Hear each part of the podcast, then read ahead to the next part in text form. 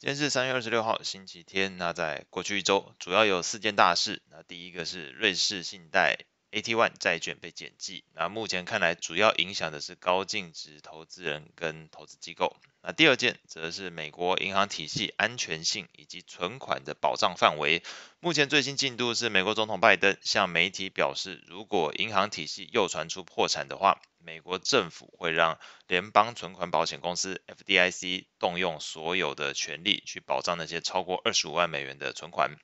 第三件事情，Fed 升息，那把这个利率上调到五 percent 水准。那由于这个声明稿文字有些调整，那被市场解读是升息可能已经见顶，那甚至预期六月、七月可能会有降息的可能性。那显然跟 Fed 主席鲍威尔在会后声明提到今年内没有降息的理由，这个观点两边不同，观点不同。那第四件事情则是这个德意志银行被扫到台风尾，那市场担心德银可能是下个暴雷的银行，使得上周五在欧股的股价部分，德意志银行股价重挫八点五 percent。那其实从这个三月以来，德意志银行股价就已经到目前为止累计下跌大概两成哦。所以整体来说，单就银行业来看，那呼应最新目前的进度。美欧两国政府机构基本上都已经对于这个流动性提供帮助。那美国联准会先前就提出了银行定期融资计划 （BTFP） 哦。那欧洲央行则是在呃礼拜五的时候就表示，也可以给予这个欧元区金融系统提供流动性。所以呃先前投资人担心，或许还有更多银行在使用短期存款进行长期债券投资这部分。呃，会不会受到存款提领资金而导致银行挤兑的风险？目前就政策角度来看，基本上是已经被政府挡下来了。那后续的市场焦点可能还是会逐渐转往回归到这个经济衰退的担忧。毕竟就客观数据来看费的升息，企业融资成本就是在提高。那另外一方面，从油价的角度来看，二月底到上周五跌幅一成，那同样也是反映出整个市场对于经济前景放缓的一个担忧情绪。那在美股指数部分来看，标普五百指数过去一周曾经站上过四千点之上，不过随着上周三耶伦表示，美国财政部并没有要完全保障全额存款之后，盘势就迅速恶化。那标普五百指数也在当天大幅拉回，那目前则是在这个季线跟年线之间徘徊。截至上周五收盘价在三九七零，其实就跟二月底这个二二八时候这个收盘价差不多位置，基本上呃。绕到现在三月是没有什么涨幅可可言哦。那在类股表现上来看，过去一周标普的十一大类股其实只有两个族群是下跌，而且跟大家想象不一样。啊你脑中是不是飘过金融股？答案是没有。这个唯二下跌的类股是房地产跟公用事业，其余全数上涨。涨幅最强的三大族群分别是通讯服务、科技还有原物料。那另外也只有这三个类股在过去一周的涨幅是比大盘标普五百指数强的。其实其他的类股。都比这个标普五百指数过去一周是上涨一点四八 percent，那也只有这呃三大类股是赢过这一点四八，或者跟它持平哦，其余全部都是相对是比较弱的。那金融类股是基本持平，过去一周上涨零点零三 percent。尖牙股的部分来看，过去一周走势是相当分歧，涨幅超过五 percent 的也是大有人在哦。Netflix 上涨八点二 percent，特斯拉上涨五点七一 percent。Meta 也就是脸书哦，上涨五点三二 percent，那也有人涨幅很小，甚至是下跌的，像微软是上涨零点四一 percent，亚马逊是下跌零点八三 percent，所以整个尖牙股在表现上算是蛮分歧的一个状态。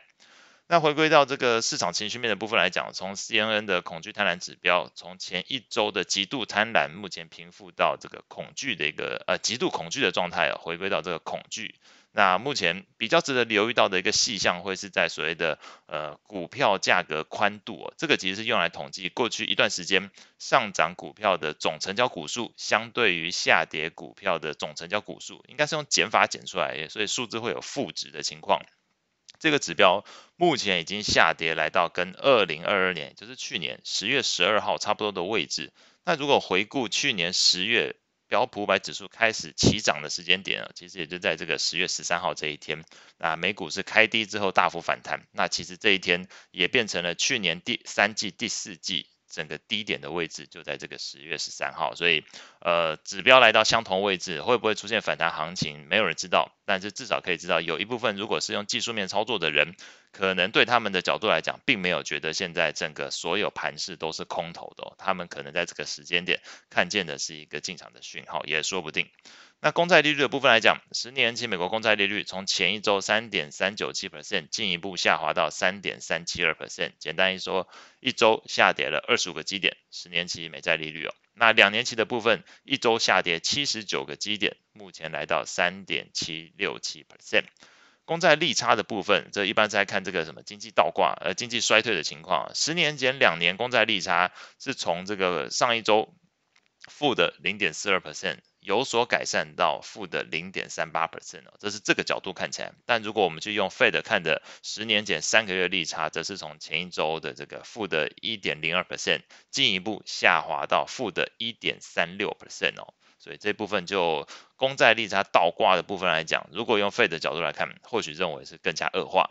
那从信用利差的角度来看呢，从前一周到上一周。那基本上是表示有所改善，所以这一部分相对应到过去一周债券型 ETF 的变化上来看，先讲这个投资等级债券 ETF LQD 是上涨一点三七 percent，那非投资等级债券 ETF HYG 则是上涨零点三一 percent。你会观察到这个非投资等级债券的部分还是受到这个信用利差的一部分改善哦，所以大方向来讲，在这个债券型 ETF 表现上都是上涨的。那至于其他目前观察到的 Fed 升息的预期来看，Fed Watch 显示五月、六月可能暂停升息，七月份降息一码的几率是五十四 percent，那甚至降息两码的几率还超过三成哦，那表示